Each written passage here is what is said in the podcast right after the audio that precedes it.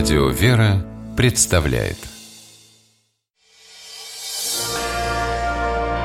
Прогулки по Москве О видимом и сокровенном Здравствуйте, дорогие слушатели, меня зовут Алексей Пичугин, и мы отправляемся гулять по Москве. Сегодня по Москве мы гуляем в компании Михаила Хрущева, историка, москвоведа. Здравствуй, Михаил. Здравствуй, Алексей. Э, идем, вернее, едем на Яузский бульвар. Выходим из метро «Чистые пруды». Перед нами трамвайная остановка. Мы можем сесть на третий, 39 или Аннушку. Какой быстрее подойдет. Ну, вот подходит 39 например, по 39-й трамвай по бульварам и мостам, и мы по бульварам отправляемся. Ехать нам а, около пяти минут, четыре остановки, следующая после чистых прудов Большой Харитоньевский, потом Покровские ворота, потом Казарменный переулок, и вот наша Воронцово поле, на которое мы выходим.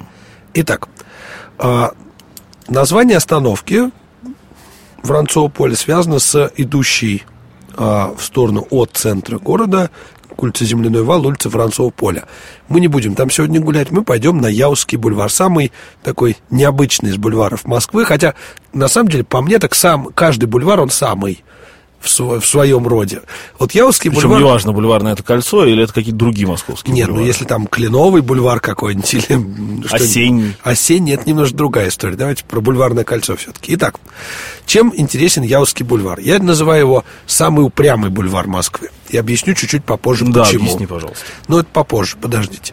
Итак, начинается Яузский бульвар. А по левую руку от него улица Воронцова поле, по правую руку подколокольный переулок. И угол подколокольного переулка и Яузского бульвара а, закрепляет огромное здание жилого дома, построенного в 1930-е годы, в начале 40-х, архитектором Голосовым. Это жилой дом при военной инженерной академии РКК изначально имени Куйбышева.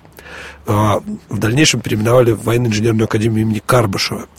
А, Здание это знакомо всем, наверное, кто бывал в этом районе, поскольку не запомнить и не заметить его невозможно. Огромное здание с массивными колоннами, с э, таким э, с очень заметным декором и с двумя скульптурами. Там изображены рабочие, держащие в руках отбойный молоток и книгу, и крестьянку, которая держит в руках винтовку и сноп колосьев. Страшно представить, что было на этом месте до постройки дома. До постройки дома здесь была усадьба Дурново. Хитрово. Хитрово. Она там и есть, в общем, внутри, Да. во дворе. Вот, Только об- церковку снесли, которая Да. к ней примыкала. Вот мы об этом как раз сейчас и поговорим. Это здание построено в 1936-1941 годах. Первая очередь это конец 30-х годов, а вторая, которая выходит, собственно, на Яузский бульвар, менее декорированная, построена уже в начале 40-х, 40-41 годах. И, э, собственно, из-за тяжелого и такого неудачного времени, когда строился этот дом, вторая его очередь, она менее декорирована. А, действительно, во дворе этой циклопической постройки прячется маленькая усадьба генерала Хитрово, которая практически полностью сохранилась. Как она здесь появилась? Вплоть до начала XIX века это был достаточно окраинный район, здесь жили весьма бедные люди, всякие ремесленники и так далее.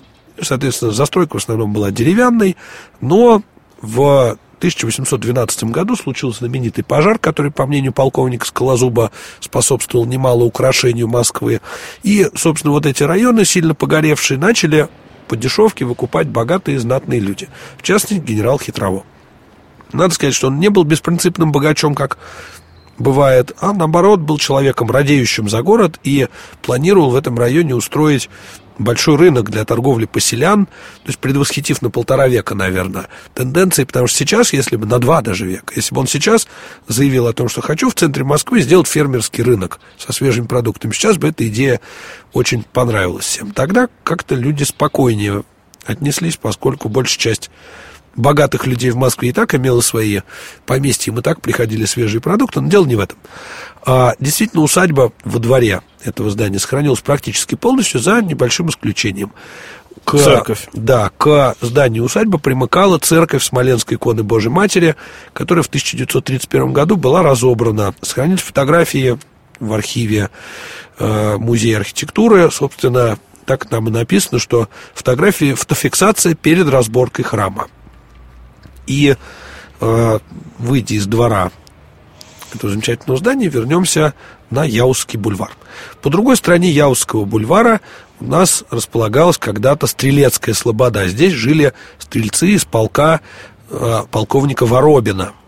А, собственно, его имя отражено в названии Никола Воробинского переулка, который Уже совсем недалеко отсюда. поля да. вниз к Яузе. Да. А, обратим внимание на высокое здание около трамвайной остановки, башня Вулыха. С этой башни от, э, жилое здание. Давайте, давайте объясним, кто такой Вулых, почему башня. Ну, Вулых, да, это советский архитектор из Бессарабии родом, который э, разработал такой тип жилья, как высокие такие вот башни, которых по всей Москве множество. Вот они называются башнями Вулыха в честь этого э, архитектора. Суть в том, что с этой башни открывается прекрасный вид на центр Москвы. И, если как-нибудь вам удастся напроситься в гости к кому-нибудь из жителей этого дома, вы не забудете вида отсюда, потому что вид совершенно чудесный. Двинемся дальше.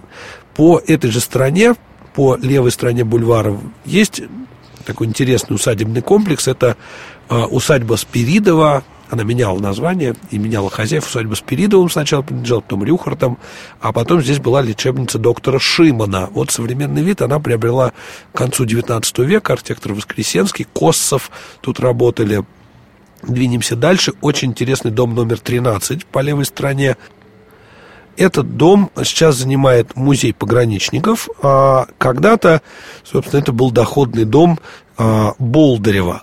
А, дом этот построен в стиле модерн, очень ярком, яркий такой, интересный, покрытый керамической плиткой, с э, очень интересными окнами, с большим количеством лепнины, такой типичный московский модерн.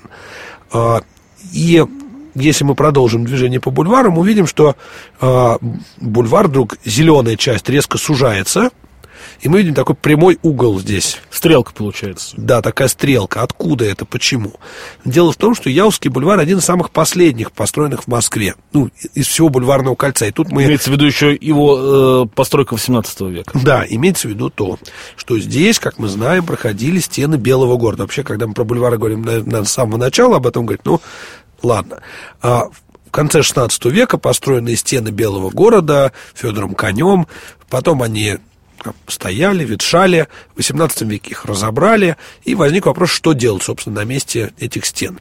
По европейской моде того времени на месте снесенных стен делались бульвары, и Яузский бульвар один из самых последних был устроен, только в 1824 году здесь зеленые насаждения были сделаны. Но э, желание московских властей сделать симпатичный бульвар натолкнулось на упорство хозяев земли, которые отказывались свою землю так отдавать, а у города денег не было, чтобы выкупить.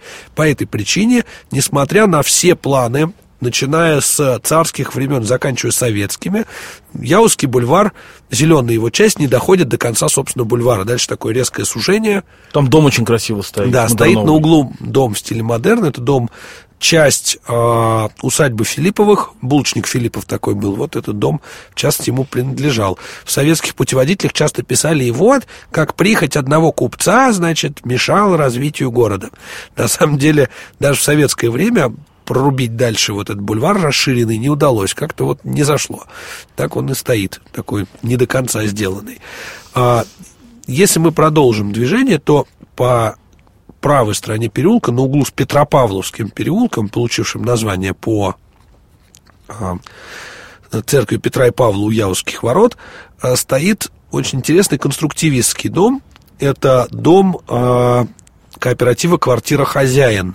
Построил его в конце 20-х годов, в 29-30 годах архитектор Волокишин. Дом интересен тем, что он стоит на очень сильном склоне, и поэтому там перепад высоты, и отличается количество этажей на один. То есть э, внизу на один этаж меньше, чуть подальше на один этаж больше. Нормальная история. Для да. такой холмистой местности это все-таки край холма. Да. Интересно еще, что здание построено не для, из нетипичного для 20-х годов материала, оно из силикатного кирпича. Но выглядит очень симпатично, несмотря даже на такой материал. Твой любимый силикатный кирпич. Да. А, по Яузскому бульвару к Явскому бульвару мы приехали на трамвае, вот идя дальше по трамвайным путям, мы оказываемся, э, мы приходим к улице, к перекрестку с улицей Солянкой. И э, здесь, собственно, стояли когда-то старинные Яузские ворота Белого города, через которые шла дорога на Коломну. Вот ворота, как и другие части бульвара, как и другие части Белого города, были снесены. И, собственно, э, мы можем видеть, как сильно изменилось Представьте, как сильно изменился город. Дело в том, что сейчас э, замыкают этот бульвар два усадебных строения э, конца 18 начала 19 века. Вот на нечетной стороне бульвара стоит очень красивое здание усадебное. Это усадьба Гончаровых собственно, принадлежавшее прадеду Натальи Николаевны, супруги Пушкина Гончарова, здание в дальнейшем выкуплено было булочником Филипповым, который здесь владел целым кварталом. А когда-то в средние века здесь проживали, в 17 веке, здесь проживали мастера монетного двора, и там дальше уже начинается слобода серебряников.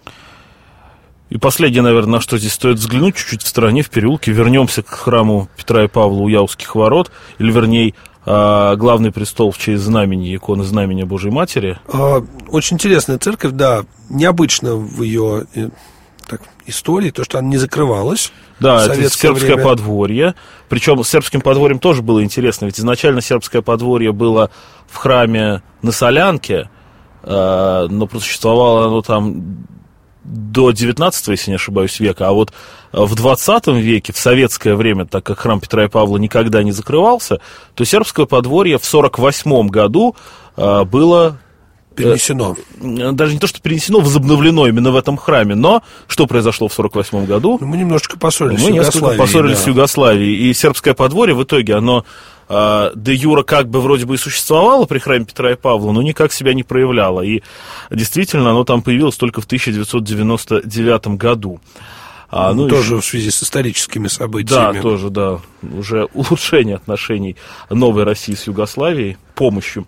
А, опять же, из новейшей истории этого храма, то, что его смогли подновить э, в 20 веке, незадолго до того, как э, туда пытались передать сербское подворье после войны.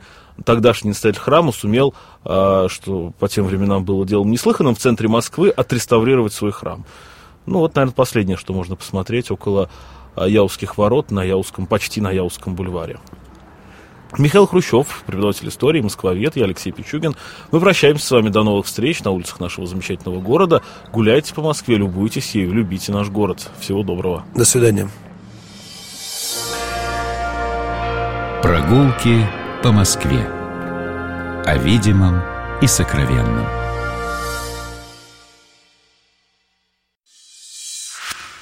Программа «Прогулки по Москве» произведена при поддержке Комитета общественных связей правительства Москвы.